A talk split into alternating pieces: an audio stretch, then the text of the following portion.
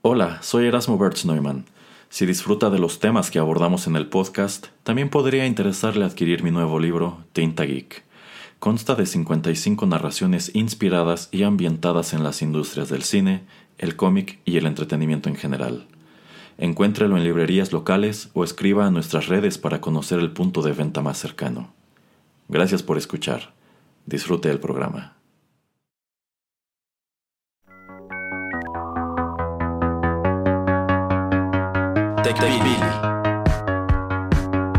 El programa en donde analizamos la tecnología de manera relajada y divertida.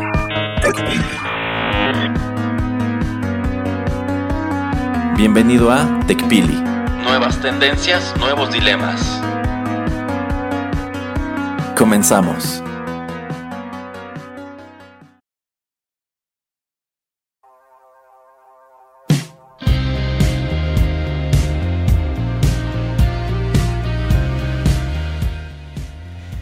Hola, ¿qué tal amigos? Bienvenidos a la emisión número 87 de TechPili, nuevas tendencias, nuevos dilemas. Los saluda Juanito Pereira a través de los micrófonos de Rotterdam Press. Sean bienvenidos. Y bueno, pues como ustedes lo saben, y de hecho ya se encadenó aquí a la cabina, el señor Erasmo me acompaña. ¿Cómo estás, señor Erasmo? bien, bien. No, no estoy encadenado a la cabina. No puedo encadenarme a, donde vivo, señor ah. Pereira. Eh, pues este entonces, ¿qué es eso que tiene ahí atado a su pie? ¿Eso que tengo atado a mi pie? No, nada, nada, una pulserita de estas que dan en la playa.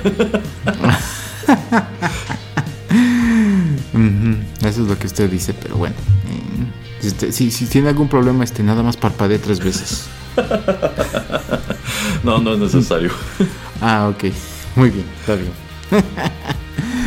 bueno, este, mm, vamos a tengo un programa algo completo, este, tengo algunos temas diversos, no sé qué tanto vamos a poder cubrir, pero quería arrancarme con un poco acerca de cosas de medio ambiente, de cosas que estaban haciendo ciertas empresas en materia de sustentabilidad.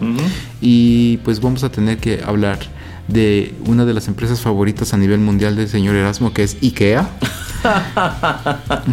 y que creo que ya no lo sacan de ahí de la tienda que, que, acabo de las tiendas que acaban de abrir ahí en México este pues el señor Erasmo ahí anda este muy muy pegado y ¿qué, va señor Erasmo? como dos veces a la semana verdad no no no no tengo idea de qué me habla y tengo entendido que estas tiendas nada más no despegan eh Ay, qué triste. Ya, ya, ya pasará. Usted tenga paciencia. No, no, no se ponga tan triste. ¿eh? No, no, no, créeme que a mí no, me quita el sueño.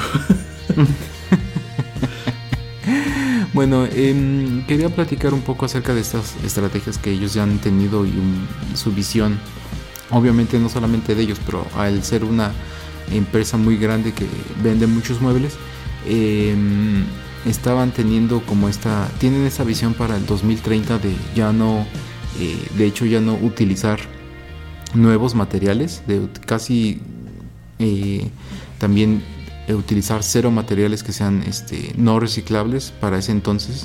Y alguna de las cosas que me topé es que, por ejemplo, em, quieren tener un sistema donde tú, Erasmo, en este plan que ellos tienen como de 360, o sea, su plan 360, que es como, sí, bueno, 360 por esto de un círculo, es que tú vayas eh, y ya no compres los muebles, sino que básicamente como que los rentes. La verdad no sé cuánto estén cobrando. De, bueno, sí, sí que están cobrando, por ejemplo, si tú eres un estudiante y tienes un cuarto, eh, te, rentan al mes em, un escritorio, un este una cama, eh, creo que la silla y, también un closet pequeño, como por 30 euros al mes, porque obviamente mucha gente que no vive en su ciudad, pues si te vas a una casa estudiantil, yo qué sé, en algún punto, si compras, en primer lugar, si compras nuevo, eh, eh, muebles nuevos, eh, al final, en primer lugar tienes que llegar a una casa vacía, dormirte en el piso uno, dos, tres días, yo qué sé, irte a comprar tu colchón y todo, y en lo que te vas haciendo de muebles y también estar estudiando, etcétera, pues ya se te pasó algo de tiempo. Habla por experiencia, eh, señor Pereira. No, yo no. y toco madera para que no me pase. este. Pero bueno, Entonces, para evitarte todo eso, pues este, digamos que es este servicio que te están ofreciendo, que ya tienes todo incluido y que al final, si compras nuevo o compras de segunda mano, no tienes que buscar cómo deshacerte de ellos, porque obviamente o, o dedicas tiempo a tratar de vender todo y tratas de venderlo todo en un momento donde mucha gente, o sea, todos los que están terminando el año contigo, se están graduando de la universidad, por ejemplo, contigo, están tratando de vender, entonces la, la oferta es grandísima y obviamente la demanda es muy pequeña. ¿Por qué? Porque lo estás vendiendo al inicio del verano, cuando los nuevos usuarios, la gente nueva que va a utilizar esos cuartos, van a llegar un par de meses después que tú, dos, tres meses después, dependiendo de dónde estudies, a, ese lugar donde tú estabas y tal vez pues este no van a querer tus muebles o traen sus propios muebles, yo qué sé. Entonces eh, se generan varios problemas que ellos están tratando de evitar de esta manera. Eh, no sé si sacando las cuentas, yo creo que si tu carrera dura digamos tres años, igual y te gastas te podrías comprar todo eso que, ellos te están ofreciendo tal vez en, un año en lugar de tres. Em, pero por lo menos ya te están evitando el problema, como yo le comento, de encontrar los muebles al principio y deshacerse de los muebles al final.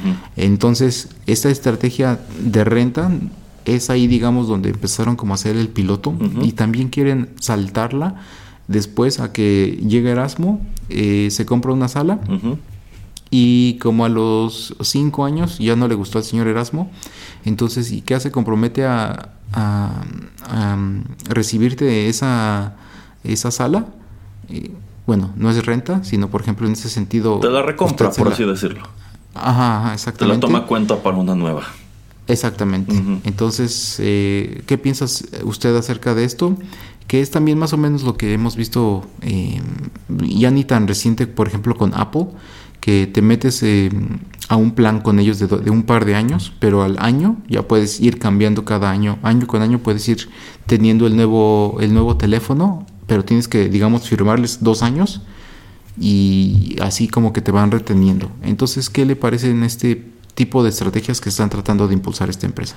Eh, en algunos aspectos creo que está bien, pero en otros no me encanta. Por ejemplo, el eh, este caso que usted menciona del estudiante, creo que ahí sí es muy conveniente, porque efectivamente nos encontramos con ese escenario de que eh, pues tú como estudiante quizás ibas a rentar un cuarto por la duración de la preparatoria, de la universidad, qué sé yo, cuando te sales de este lugar el problema que tienes son los muebles. A lo mejor tu arrendatario no quiere que no le interesa quedárselos y no te los va a pagar. En la mayoría de los casos efectivamente se hace un mercadito eh, en donde todos estos estudiantes están tratando de deshacerse lo que pueden y lo venden muy barato. Sencillamente porque ahora tienen ese problema de los muebles. Un problema que se pueden ahorrar si por ejemplo yo ya sé que voy a estar rentando este cuarto tres años bueno, pues yo voy a rentar lo necesario que es el escritorio, la cama, un buró, una cajonera, esos tres años, al cabo de los cuales yo se los regreso a la tienda y no tengo que preocuparme de que, chin, vendí el escritorio pero no he podido vender la silla, por ejemplo, ¿no? o incluso pues que termine perdiendo mucho dinero. Entonces, por ese lado creo que está bien. Creo que está bien también en el caso de gente que renta casas. Que tú llegas a una ciudad en donde vas a tener un trabajo que no sabes si será temporal o permanente, pero rentas una casa vacía. Y lo mismo, en lugar de estar yendo a mueblerías a buscar algo este, que utilizar, pues vas a, en este caso a IKEA, y lo mismo, necesito una cama, necesito un comedor, un escritorio, una silla, etcétera, etcétera y pues en lo que dure mi, este, mi estancia y si me tengo que ir o cualquier cosa, pues de nuevo voy y, lo regreso y de este modo IKEA está haciendo incluso más negocio con pues esta mercancía usada. No me encanta por el hecho de que efectivamente ellos deben tener en cuenta que si al estar rentando estos muebles también tienes que ponerte a pensar en qué condiciones te los van a regresar. Porque si tú le vas a rentar tres años el escritorio al estudiante, pensando que esos tres años después lo vas a recuperar y se lo vas a rentar a otro, pero qué tal si te lo, si te lo devuelve ya todo despostillado, todo golpeado, rayado, y realmente te está regresando un producto en calidad de basura que no vas a poder rentar porque pues nadie quiere un mueble en estas condiciones, ¿no? Entonces, este, quizá te empiezas a encontrar con el problema de que tienes que venderlo de cualquier modo y tienes que malbaratarlo porque ya no está en buenas condiciones. Quizá por ahí tendrían que poner una cláusula de pues cada cierto tiempo vamos a checar en qué, en qué, en qué estado se encuentra nuestro mueble y si vemos que lo maltratas mucho, pues ni modo, te lo cobramos y ya ahora sí este, te lo quedas y a ver qué haces con él. Este también mencionaba usted lo de quizá estar renovando la imagen de tus espacios. Eh, en definitiva, creo que esto también apela mucho a un, a un sector importante porque a mí se me ha tocado gente que dice, es que ya me aburrí de mi sala o ya me aburrí de mi comedor y este y andan viendo si, si este lo venden, se lo regalan a la tía, al sobrino, a no sé quién para tener un pretexto para comprar otro. Entonces, si eres este tipo de persona, quizá también te resultaría atractivo, pues quizá todos los muebles de la sala comedor son rentados para que durante un año, año y medio, dos años se ve así y cuando ya me aburra, cuando diga ya no me gusta la mesa blanca, ahora quiero una mesa amarilla, pues digamos que renuevo toda la imagen y así este no sé, estás a gusto teniendo siempre cosas que se ven diferente en tu, en tu entorno. Si eres más como yo, que compras tus muebles pensando en que te duren 50 años, pues no, en definitiva no te resulta atractivo, atractivo esto. Este, pero bueno, por un lado, insisto, sí me gusta que tiene un número de aplicaciones prácticas.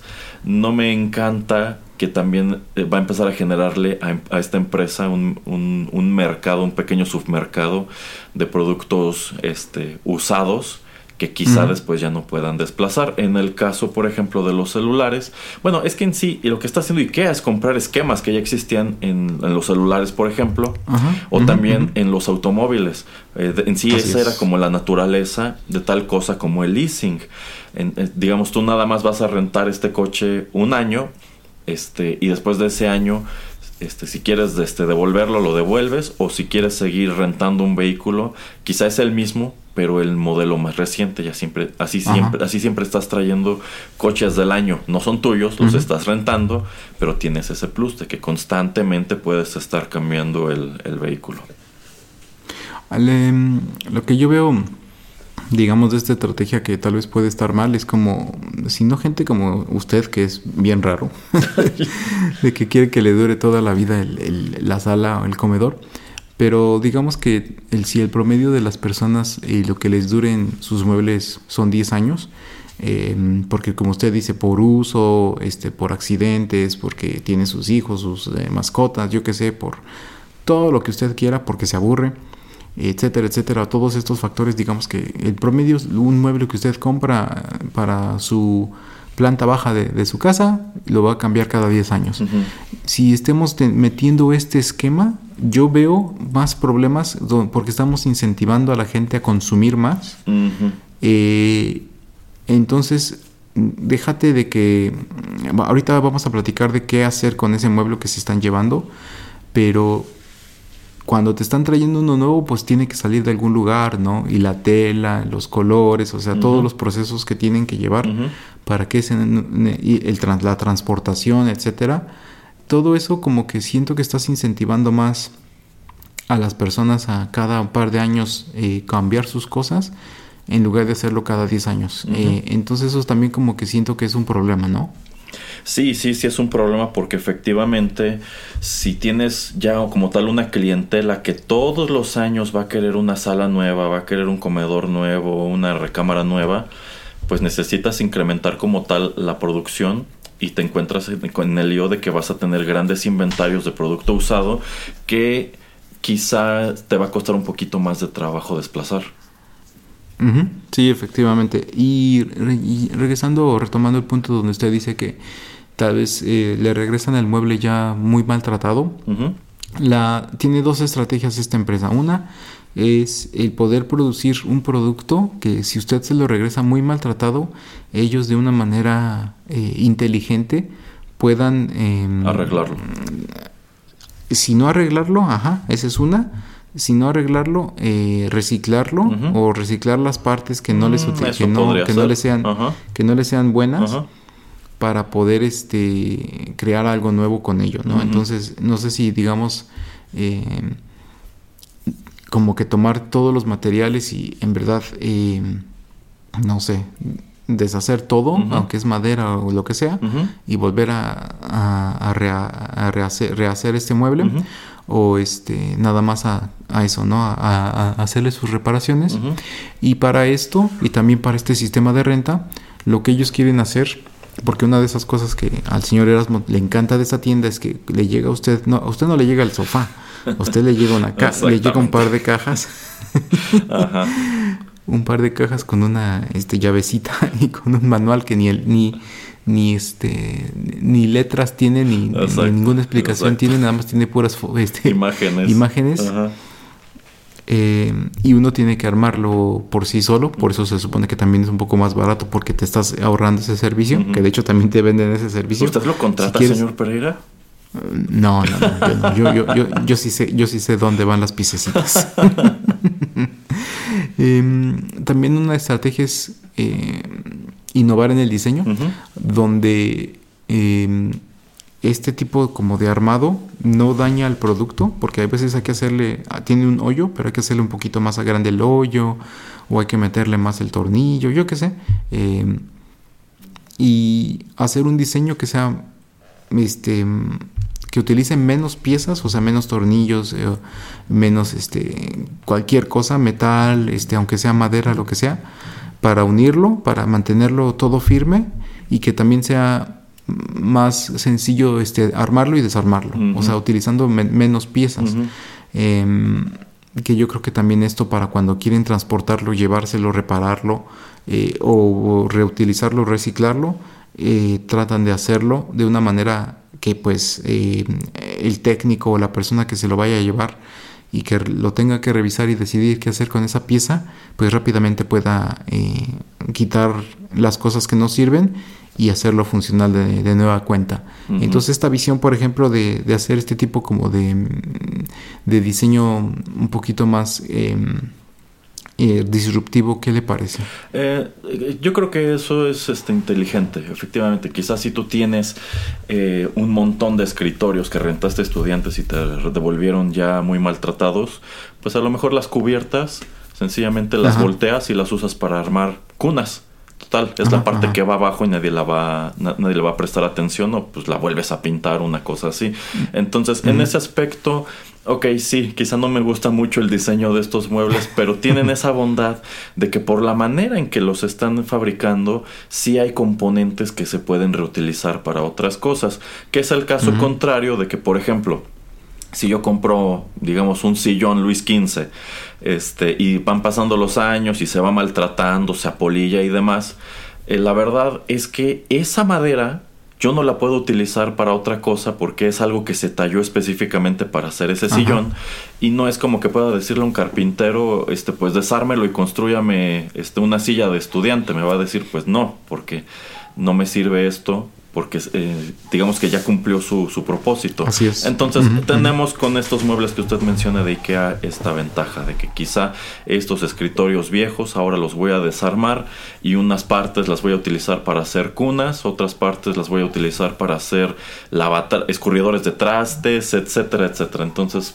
por ese lado está bien. Ok.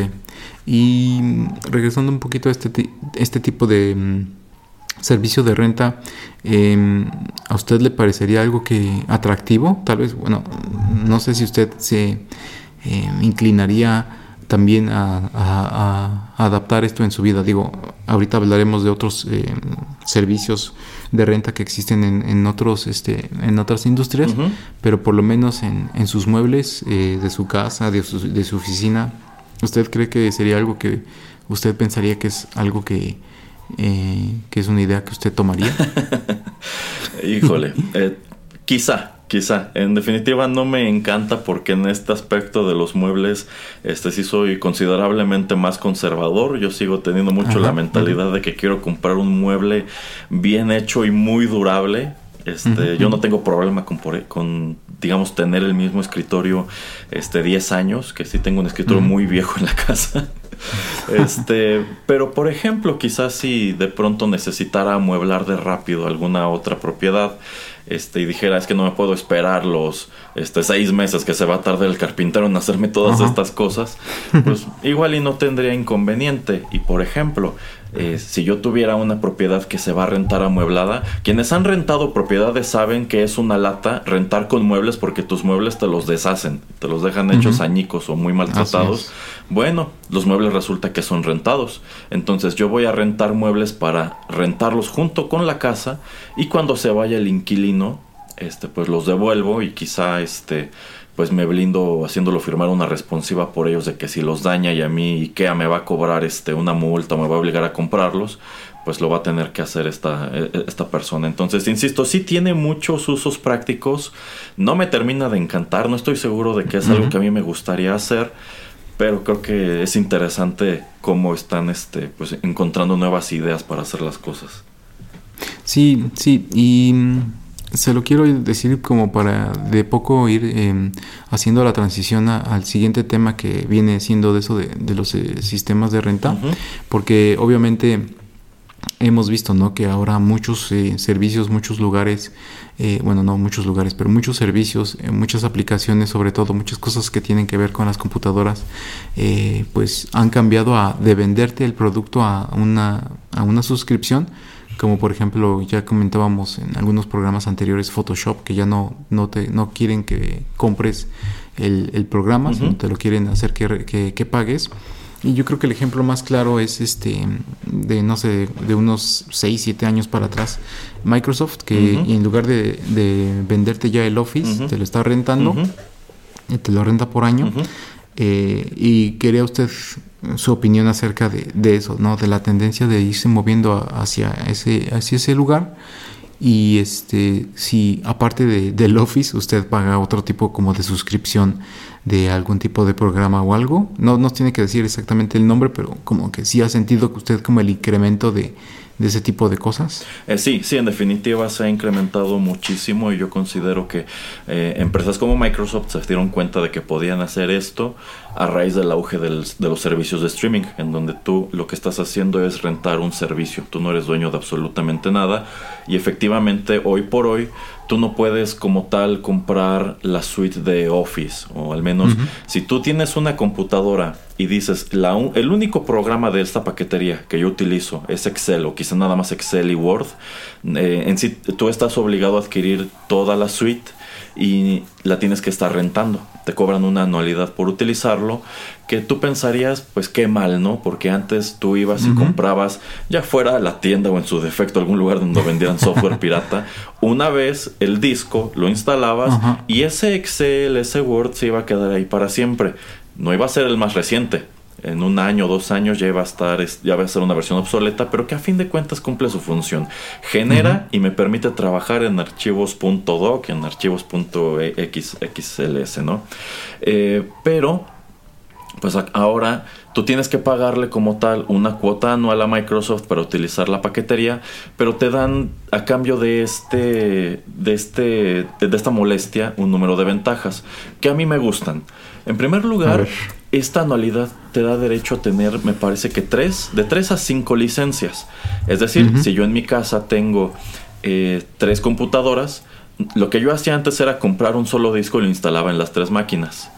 Ahora, este, pues lo que yo hago es sencillamente iniciar sesión en mi paquetería de Office en estas tres máquinas y todas están compartiendo la misma, la misma versión de, del software. Por otro lado, te dan la, la, digamos, este, la prestación de la nube.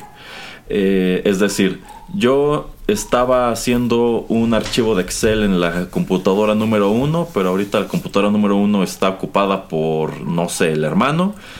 Puedo seguir trabajando en la computadora 2 porque el archivo ya está en, la, en mi nube de, de Office.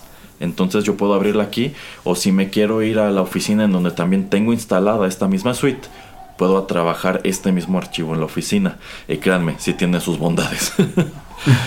este y por otro lado, si yo este pasado mañana voy a renovar una de estas computadoras, sencillamente pues vuelvo a descargar la suite, vuelvo a iniciar sesión y tengo acceso a la versión más reciente del software. De hecho, siempre tienes la versión más reciente del software, siempre se está actualizando.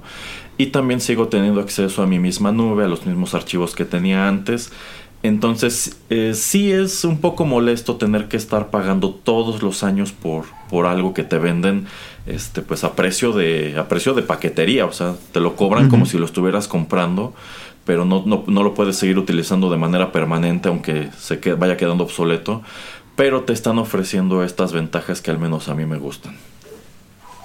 Eh, ¿Y usted que se acuerde rápidamente algo más de suscripción que usted utilice?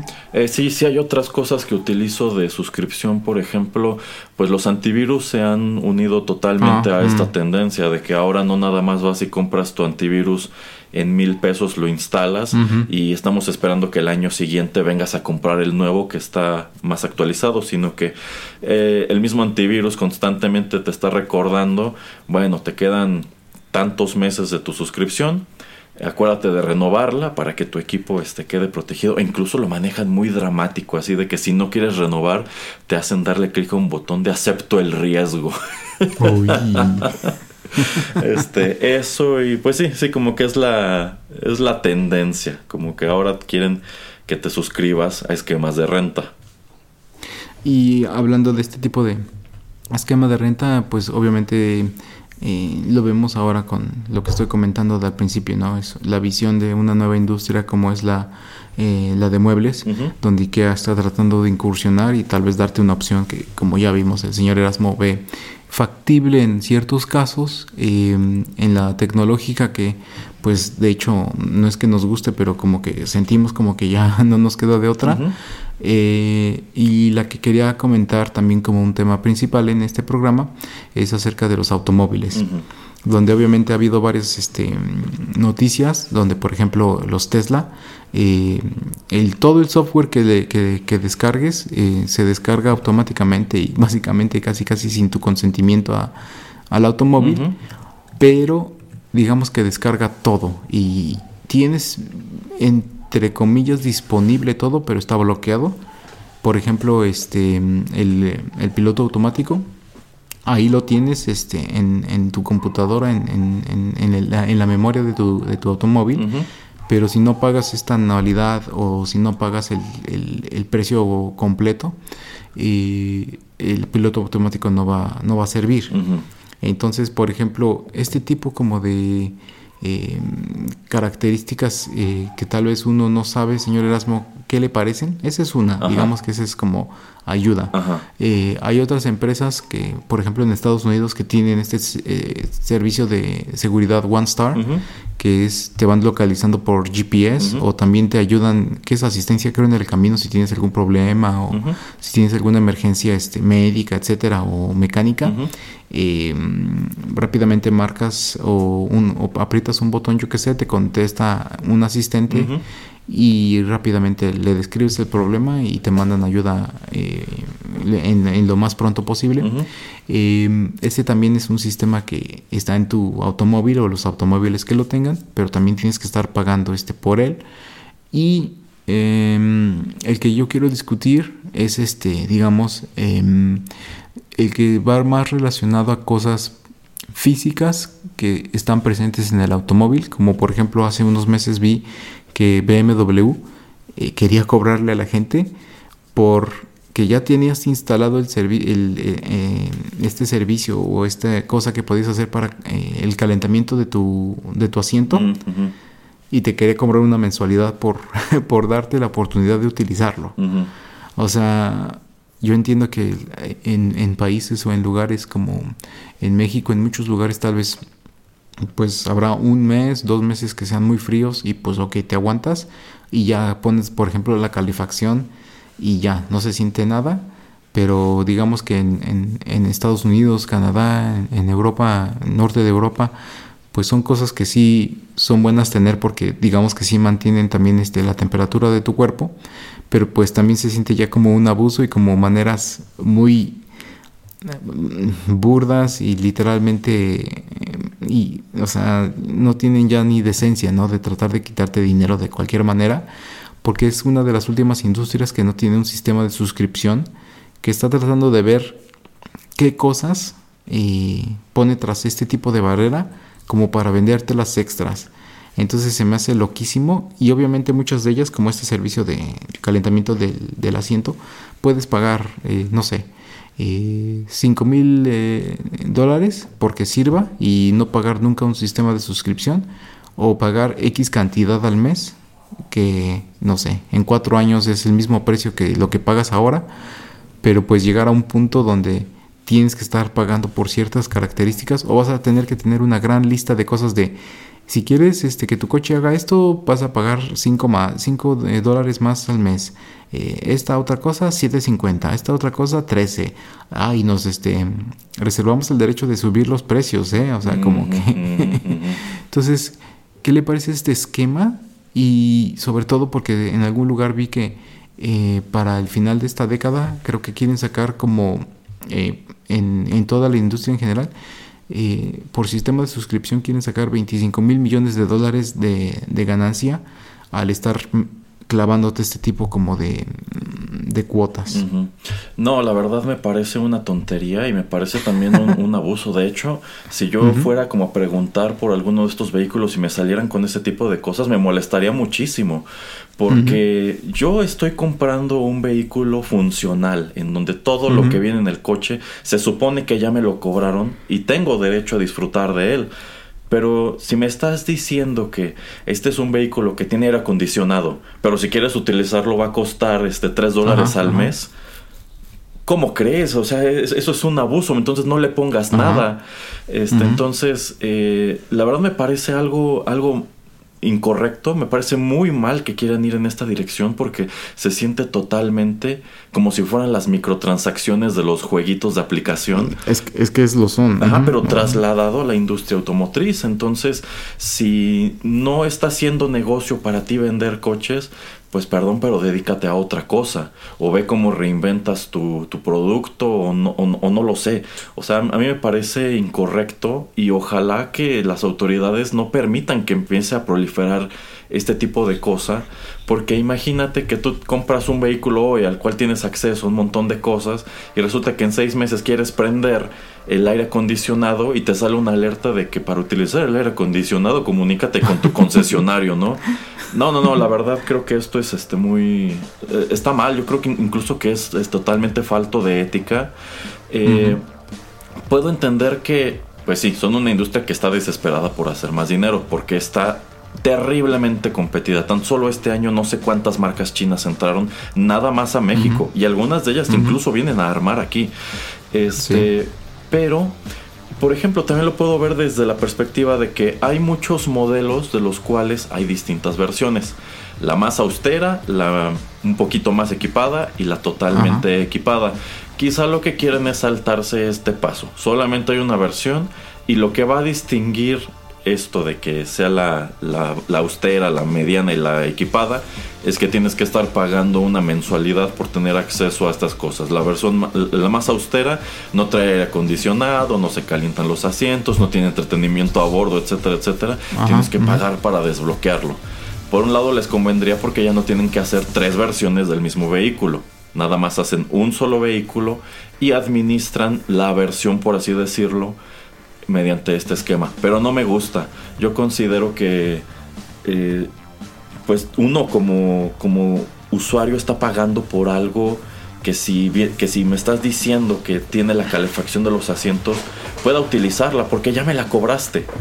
Entonces, si no te conviene a ti por, por estrategia o por mercado, qué sé yo, que tus coches tengan calefacción en los asientos, pues no se la pongas. A fin de cuentas, hay un montón de vehículos aquí en México que les quitan este, muchas características, características que tienen, por ejemplo, en Europa, como por ejemplo vehículos que están muy pensados para países eh, nórdicos o muy en el norte, en donde necesitas de pronto adecuar quizá automáticos para la nieve. Entonces, pues no tiene caso que te pongan un sistema así en la versión que se va a vender en México, porque es muy rara la región de este país en donde hay nevadas. Así es. Entonces, si, si ya tienes que hacer este tipo de adecuaciones, pues sencillamente vas a tener que seguir haciéndolas en lugar de estar pensando cómo le puedo sangrar más gente a, quien me está viniendo a comprar de cualquier manera. Es que también sabe por qué lo hacen. Eh, estaba leyendo un artículo que decía que también lo hacen por el mercado de los seminuevos. porque digamos que usted, eh, Erasmo, va y compra un auto nuevo y se le, se le hace un abuso y lo que sea, no lo paga, pero de todas maneras compra el automóvil porque se lo explican como usted no lo explica. Es que existen tres versiones, la austera, la mediana y la lujosa. Y eh, aunque ya lo tenga este coche integrado, lo que tú quieres es este el, segmento mediano.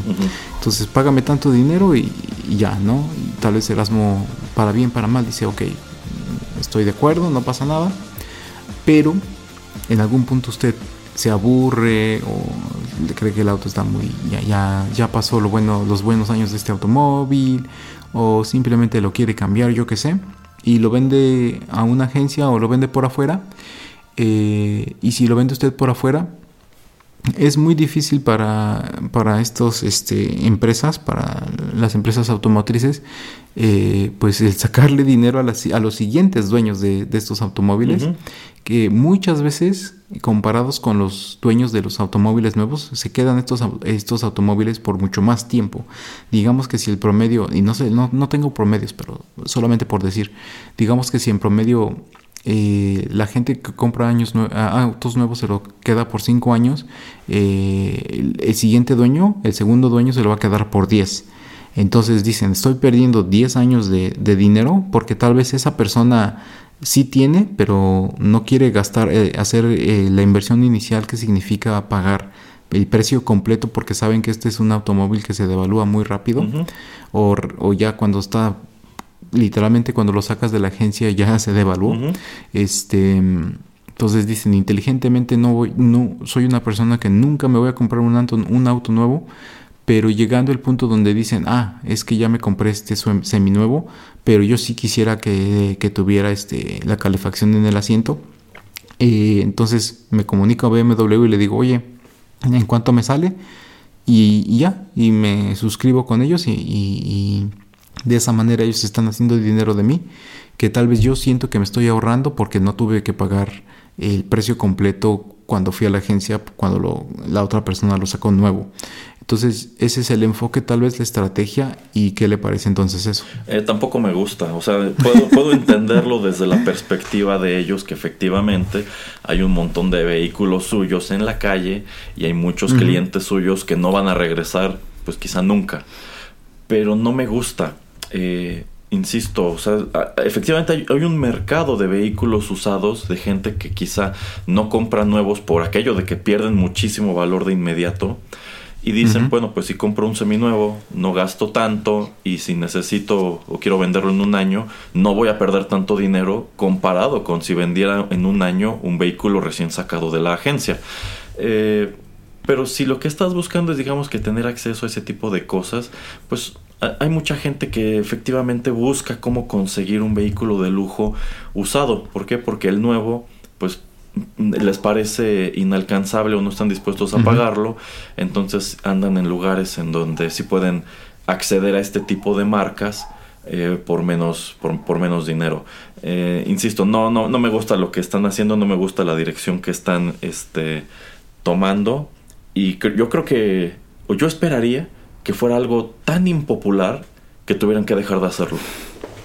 Eh, ojalá. Y creo que también lo están viendo por el sentido de que ya ve que em, en muchos países ya están existiendo este tipo como de aplicaciones donde uno se suscribe y puede em, rentar el automóvil por solamente un par de horas al día, unos minutos o un par de días, etcétera, y uno ya no es el, digamos, el dueño em, del, del, automóvil, simplemente lo uso cuando lo tenga que usar. entonces, obviamente, ellos están viéndolo de la manera de que, ok, en algún punto la gente ya no se va a comprar su propio auto, va a pensar más en el medio ambiente, va a pensar que tiene que ser como eh, un, algo que es este, más comunal o es de uso comunitario o es algo que más gente podría utilizar. Entonces, pues ellos están viendo de qué manera no, no perder ganancias. Eh, porque yo creo que están viendo esa tendencia, ¿no? De que o la gente está comprándose un automóvil eléctrico o hay más de este tipo de aplicaciones donde un automóvil es compartido, no sé, por 100 personas, porque pues eh, digamos que si usted puede llegar a su trabajo eh, en servicio público que le queda media hora, pues para qué va a utilizar este el automóvil si tal vez o se lo roban, se lo rayan, este, le pegan, yo qué sé, usted está en un accidente, yo qué sé. Dice, pues, ¿para qué me arriesgo? Mejor me voy en mi, en, mi taxi o en mi combi por media hora, llego a mi trabajo y ya, estoy todo feliz, pero pues entonces significa que mi auto lo voy a usar nada más los fines de semana, se va a quedar parado todo el tiempo ahí en mi casa, ¿para que me compre un coche? Mejor nada más rento cuando tenga que rentar porque voy a salir a un lugar donde en verdad lo necesito. Em, entonces digamos que esa es la justificación. No sé si tenga usted algún punto de observación ahí. Eh, sí, sí, también puedo entenderlo y en definitiva debe haber personas a quienes les convendría mucho ese esquema que usted comenta. Por eso, porque dicen, pues yo la verdad entre semana no tengo tiempo de pasear, nunca, pero los fines de semana sí quiero hacerlo. Entonces para mí no es conveniente tener coche porque eso, porque está parado cinco días a la semana y lo usaré un rato nada más eh, sábado y domingo, ¿no? Eh, en ese aspecto sí. Ahora yo lo veo desde la perspectiva, yo no rentaría mi coche a través de una aplicación, de una aplicación de esas, porque el riesgo es muchísimo. O sea, a ver, efectivamente yo lo puedo pensar pues mi coche está estacionado fuera de la oficina seis horas. Y de que esté allí calentándose y haciéndose feo en el sol, a que me deje, aunque sea unos 20 dólares al día, prestándoselo a alguien más, pues cualquiera diría, pues está bien, ¿no? Pero ¿cómo sabes qué van a hacer con tu vehículo? O sea, tan solo muchas agencias, yo recuerdo que en los 2000, 2010 muchas agencias empezaron a hacer estas como ya, ya, no, ya no pruebas de manejo, sino que te prestaban el vehículo un fin de semana como para que te terminaras de convencer. Y tuvieron que descontinuarlo porque la gente los usaba para hacer mudanzas y cosas así. Y es exactamente lo que yo pienso. A ver, si yo le voy a rentar el, coche a alguien mientras estoy en el trabajo, ¿y qué está haciendo con él? ¿Qué tal si lo está agarrando para irse a hacer arrancones? Y en ese caso, si lo, si lo raya, si lo choca, ¿quién me va a pagar? ¿La aplicación que lo rentó o me va a decir es tu bronca? O háblale a, tu, a tu seguro y resulta que el seguro este, no ampara ese tipo de cosas. Entonces, de nuevo, sí tiene sus bondades para un mercado, pero yo creo que al mercado más grande no, no es algo que le, que le acomode gran cosa. Sí. Em, y nada más para terminar esto de los eh, sistemas de renta. Eh, lo de la seguridad, ¿no? Porque también estaba viendo que en algunos eh, casos estas camaritas que uno tiene para irse de reversa, que también este, querían ponerlo con una cortina de esas. Entonces, ¿usted qué piensa de eso? tampoco me gustaría. de entrada, esas cámaras surgieron porque la ley en Estados Unidos empezó a obligar a las empresas a incorporarla. Y la verdad es que resulta muy útil. O sea, en sí, yo tengo entendido que por ley tus vehículos deben tener algún tipo de asistencia para la reversa. Y por eso hay algunos modelos europeos que no tenían contemplado poner una cámara y, y, tuvieron que inventar otro tipo de sistemas como uno este, de unas lucecitas LED que te van echando aguas y cosas así.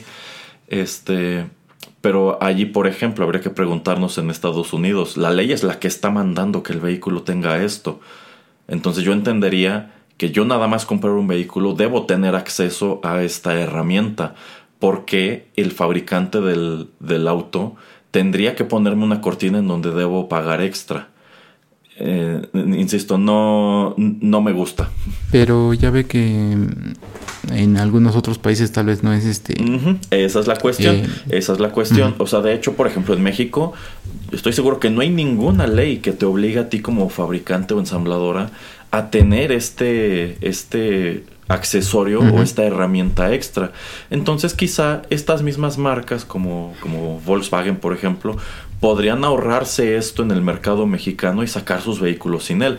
Pero lo sacan con él de cualquier manera porque para meter ese mismo vehículo a Estados Unidos tienen que ponérselo. Entonces es más latoso estar destinando lotes que se van a quedar aquí y lotes que se van a ir. Entonces pues todos tienen que salir parejo y nosotros en el mercado mexicano tenemos la bondad de que nuestros coches casi todos ya van a, traer esta cámara porque ellos si quieren este, exportar los Estados Unidos se la tienen que poner.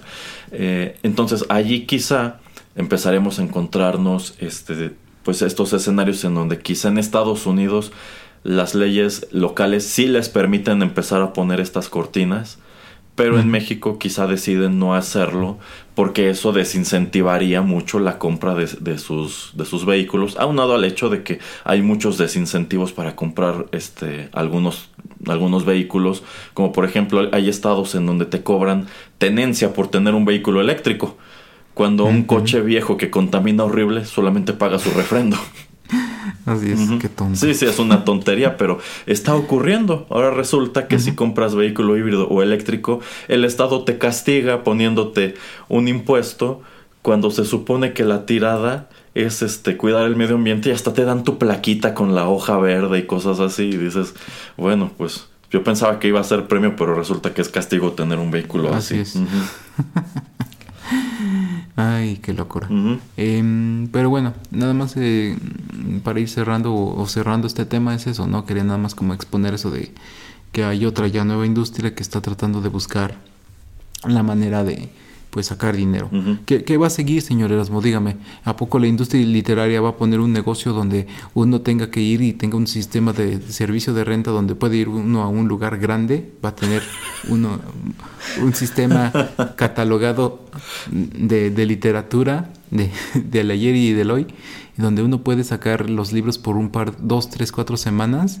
y me van a cobrar por eso y yo voy a poder sacar tres, cuatro, cinco, seis libros ¿A, dónde se termina esto, señor Erasmo? Dígame.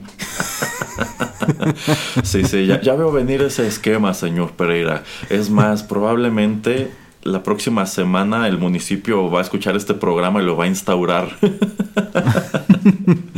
este es una comparación interesante, pero es que a fin de cuentas no es lo mismo.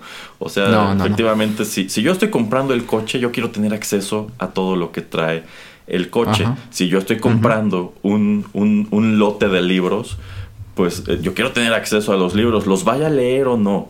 O sea, si el coche me estás diciendo que tiene los asientos con calefacción, a lo mejor en los 4 o 5 años que yo tenga el coche nunca lo voy a prender, pero ya lo pagué. Y, y, si ya lo pagué, pues quiero que esté allí. Y si hoy hace frío y se me ocurre prenderlo, que funcione y no me salgas con tu chistecito de para usar esta función comunícate con tu concesionario. o ponga la tarjeta aquí en el, ah, lector de tarjetas. señor, pero ya va a traer una, terminal integrada para que pagues por todas estas cosas. ah, qué cosas. Bueno, eh, nada más quería saltar ahora sí que al último tema que lo quería poner del entretenimiento. Ajá. Y nada más brevemente, tal vez no exponerlo por muchísimo tiempo a ver qué tal nos va, pero eh, estamos viendo, ¿no? Que obviamente eh, las empresas eh, que están haciendo las películas de, DC y también de, Marvel, pues tienen estos planes este, a futuro que no solamente son de este año, sino ya lo hacen a 5 o 10 años. Ahora que James Gunn va a tomar las riendas de, DC, pues también va a presentar, ya ha presentado un plan más o menos de a dónde quiere dirigirse. Eh, Marvel con sus fases, que ahora vamos en la quinta creo, ya, ya acabó la cuarta. Eh, y también platicábamos en em, la reseña de Ant-Man, ¿no? Que obviamente el, gran villano de, de, estas, de estas nuevas tres fases de Marvel eh, va a ser Kang, el Conquistador, que es interpretado por el actor Jonathan Majors. Y quería enfocarme a hablar de, este actor y también de Ezra Miller, que es este Flash. Em, y simplemente, sin entrar mucho a detalles, pero estos dos personajes, estos dos actores, tienen problemas legales. Entonces, em, no que vaya a ser algo muy repetitivo, pero usted ve que al estar tratando de poner todas tus fichas en, eh, en dos personas o en dos personajes que tú sabes que van a salir mucho o que van a salir constantemente en, tus películas, eh, ¿usted cree que ya estas casas productoras van a decidir como momento? Creo que una de dos, o no debo hacer planes tan a largo plazo, o no debo de hacer que todo eh, caiga, recaiga en cierto personaje, o cómo usted ve que, podemos ir, eh, o cómo, cómo ve usted que las empresas, estas industrias van a ir a futuro al ver que pues se pueden encontrar este tipo de problemas que luego es un embrollo solucionarlo, como por ejemplo lo de Ezra Miller que dijeron, tenemos de dos, o la sacamos con él o nunca la sacamos, pero como que lo vieron como un punto de inflexión para catapultar todo lo nuevo que va a suceder, entonces dijeron, pues nos tragamos toda la crítica y vamos a tener que sacarla porque ya está hecha, no podemos reemplazarlo, no podemos este, volver a filmar sus escenas porque sale en todos lados y salía carísimo. Es el personaje principal de la película. Entonces, este, ¿qué hacer ahí? Y por ejemplo ahora con lo de Marvel y tal vez con lo que pase o no pase con, con, este otro con este otro actor. Bueno, en sí eh, ya tiene un rato que Hollywood como que se ha estado tratando de proteger contra esto, contra todas estas situaciones escandalosas, contra la probabilidad de que cancelen a sus actores, que es algo que no me gusta, porque efectivamente pues parece que estamos en un punto en el cual si no eres un parangón de virtud no tienes derecho a nada. Y, lo que tenías antes tienen que quitártelo y si ya tenías este planes o tienes un contrato pues a ver cómo lo hacen para cancelarlo porque resulta que prácticamente no tienes derecho a existir. Eh, entonces sí efectivamente es muy curioso que se encuentran ahora con el eh, problema de, de la película de Flash que pues ha sido muy manchada por los escándalos este, personales que ha tenido Ezra Miller. Y yo me imagino, yo me imagino que Ezra Miller ahora deben tenerlo guardado en una casa con llave y sin dejarlo salir para que no siga este, teniendo problemas. Y pues, y, pues como que por eso aplazaron mucho mostrar cualquier cosa de la película esperando a que se enfriara esa situación. Que, bueno, este, habrá que ver qué es lo que sucede con, eso. Y para colmo, ahora ocurre más o menos algo parecido. Bueno, no, no parecido, pero ocurre también una situación escandalosa con, con Jonathan Mayors, que está perfilado para ser el gran antagonista de esta fase del, del MCU. Y de nuevo, como que ahora todo el mundo está preguntándose, Van, entonces van a, a, recastear al personaje de Kang. Digo, como ellos tienen lo del multiverso, ahí tienen una tienen algo muy valioso para sacudírselo si, si decidieran no, no seguir adelante con Jonathan Mayors y, y, con todo y que ya te mostraran lo que te mostraron ¿eh? o sea ellos pueden sacarse de la manga. Ajaja este no era el verdadero Kang es este que es este otro actor no que por ahí se bromeaba mucho de que lo reemplazaran con este Ryan Gosling. Pero bueno este efectivamente yo creo que muchos de estos estudios ya no están haciendo ese tipo de contratos de te vas a quedar conmigo tres o cuatro películas. Quizá ya hay una cláusula de te voy a apartar para tres películas, pero en, el, en el caso de que te cancelen por algo, tengo esta salida, esta salida rápida, de que quizá nada más te doy esta cantidad de dinero y ya no tengo ningún, ninguna otra obligación este, contigo. O quizá hay una cláusula de que si en el transcurso de los años que nos toma hacer estas tres películas te cancelan, el contrato queda, queda invalidado. Aunque habría también que definir eh, qué, es, qué es que te cancelen, ¿no?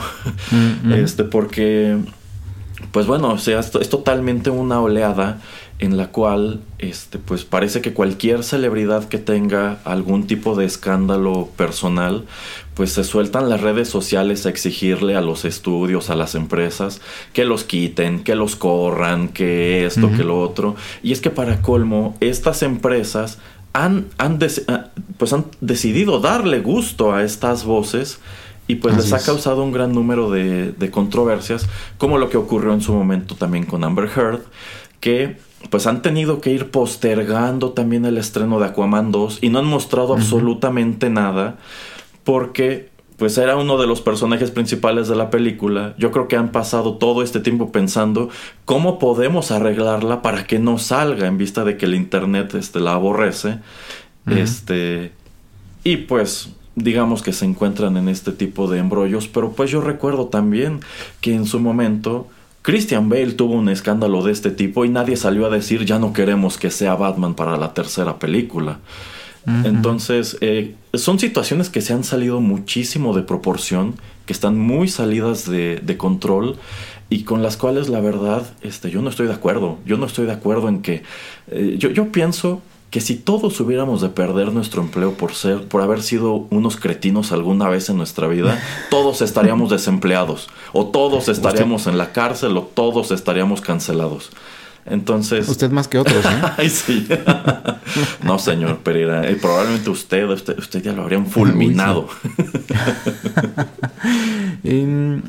Otra cosa que también como que siento que no está pasando ya tan seguido es eso, ¿no? De, digamos, encuentran, ahora que va a salir Guardians of the Galaxy, em, que encuentran que Chris Pratt hizo alguna tontería, eh, nada más por poner un ejemplo, o es, es, cancelado, o yo qué sé, o tiene algún problema legal eh, lo que hacían antes era como simplemente reemplazar al actor por otro y no hacer comentario, así de, ah, hola Star Lord y, hoy, hoy es un Star Lord, Star Lord y mañana es otro Star Lord y se acabó. Es exactamente lo que pasó con Terence Howard de la primera Iron Man a la segunda, que también tuvieron este, muchos líos con ese actor y fue tan fácil como sin dar ningún tipo de explicación.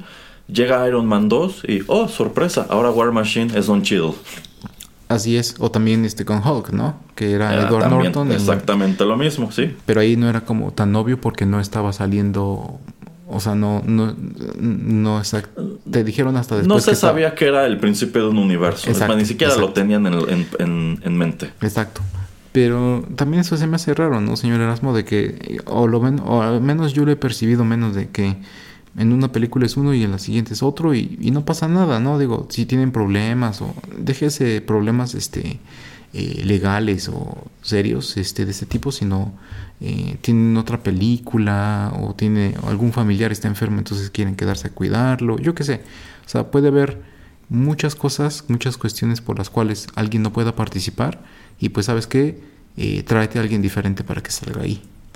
Pues, por ejemplo, regresando al ejemplo de las películas de Batman de, Nolan, pues nadie se escandalizó cuando el personaje de Rachel 2 pasó de Katie Holmes a Maggie Gyllenhaal. Saludos, Maggie. No. Este, sencillamente era un fenómeno que solía darse en este tipo de propiedades. Nadie lo consideraba escandaloso, nadie se ponía a hacer teorías de la conspiración de por qué cambió esto, ¿no? Pero actualmente es algo a lo que se le da mucho peso y se le da mucho peso por culpa misma de los estudios que deciden eh, que en primer lugar este, se, suben voluntariamente a la tormenta que desatan las redes sociales. Así es. Y para colmo esto hace la tormenta todavía más grande y todavía más aparatosa, cuando en muchos casos pues sencillamente son cuestiones que o te esperas a que se enfríen, o no haces ningún tipo de comentario, o sencillamente reemplazas al actor este, y ya se acabó. En el caso de Aquaman, pues tenían el, tienen como tal este, el problema de que la película ya estaba terminada. Si quizá hubiera sido una película que estaba apenas en preproducción, así de fácil, reemplazas a Amber Heard por Emilia Clark, que era algo que se pedía mucho, este, y asunto resuelto, pero bueno. Eh, sí, que también a veces veo furor o decepción o no sé, eh, cuando es anunciado em, ya cuando sabes que, va a suceder, que, que, el personaje, el actor ya no va a continuar, que es por ejemplo en dos, en dos maneras el mismo actor que es Henry Cavill, que por ejemplo con Witcher, que ya él decide después de tres temporadas va a decir, ok, esta va a ser la última y van a meter a Liam Hemsworth en su lugar que eh, mucha gente se enojó por eso, como que dicen es que uno no tiene nada que ver con el otro, pero va a seguir interpretando al mismo personaje. Y la otra es este esto de meter a fuerzas a, Henry Cavill como Superman y desacreditar o no aprobar a quien sea que vaya a ser el siguiente actor que vaya a tomar las riendas de, Superman en la pantalla grande, porque a fuerzas hay un grupo de gente muy grande, ok, que dicen, no, es que el Superman tiene que ser Henry Cavill y también porque pues no le han dado la oportunidad de explayarse o, de expresarse a, su totalidad con este personaje. Em, yo creo que hacemos muchos errores eh, nosotros como audiencia eh, al atar al, actor con el personaje.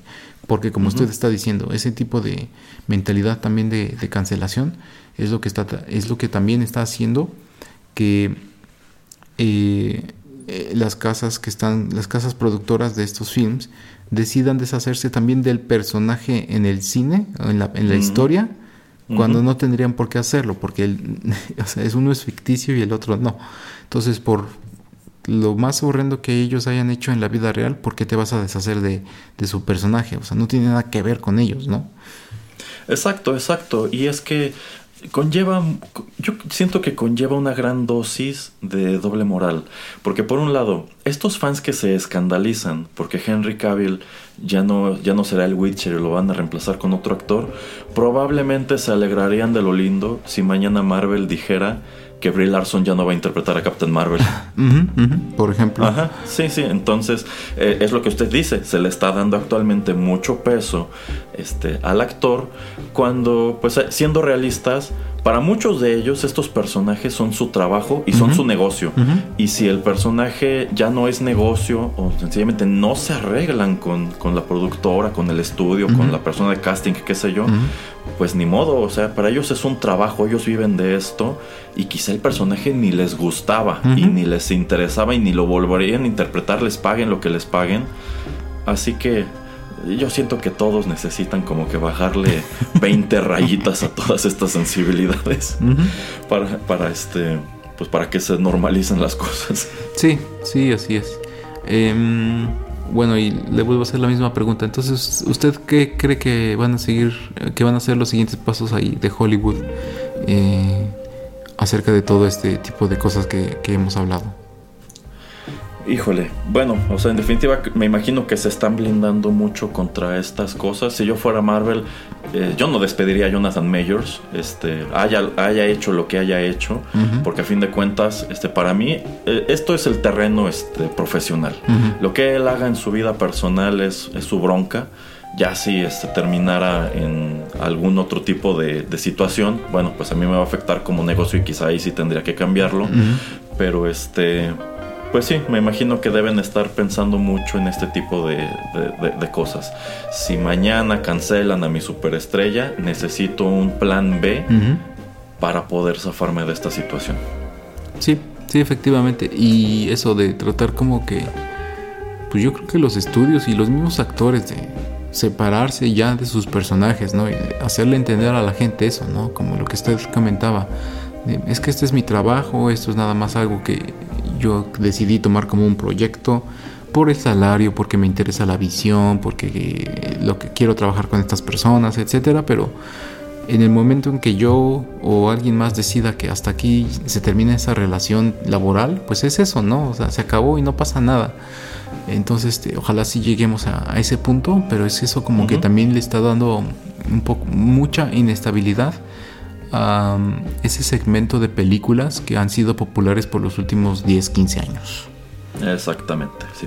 Eh, y bueno, creo que con eso podemos dar eh, fin al episodio 87 de TechPili. Eh, señor Erasmo, dígale a todos nuestros escuchas dónde, dónde nos pueden escuchar y pues todo eso.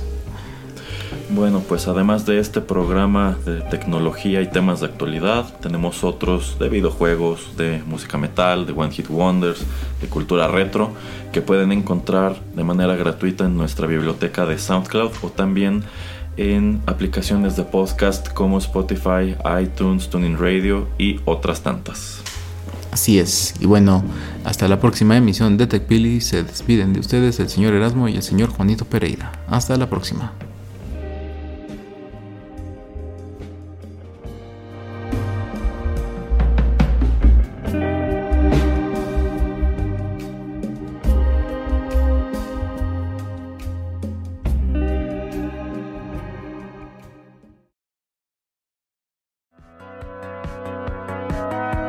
Esto fue TechPili. Nos escuchamos en la próxima emisión para continuar la charla y el análisis de todo cuanto a tecnología se refiere. Te esperamos aquí, en Rotterdam Press.